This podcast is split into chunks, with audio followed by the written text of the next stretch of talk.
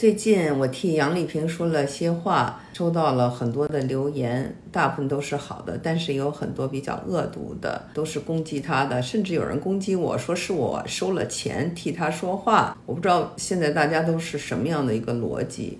我小的时候在北京长大，后来就到美国，跟她没有任何的交集，我也不需要替任何人做传声筒。女艺术家，我理解她的艺术，我也支持她，所以。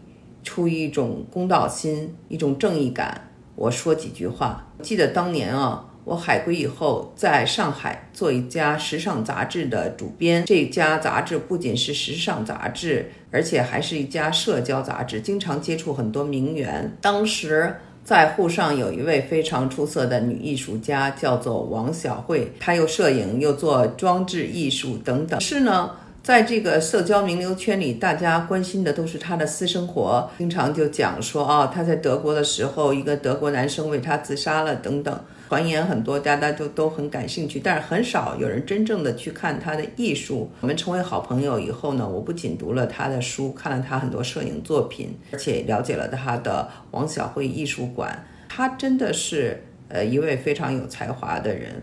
这次关于。杨丽萍，我收到的大部分辱骂她的，而且辱骂非常难听的，都是一些女性的留言。我真的特别的吃惊。女性应该是互相帮助啊，互相形成一种姐妹情结，但是最后呢是同性相斥，女性难为女性。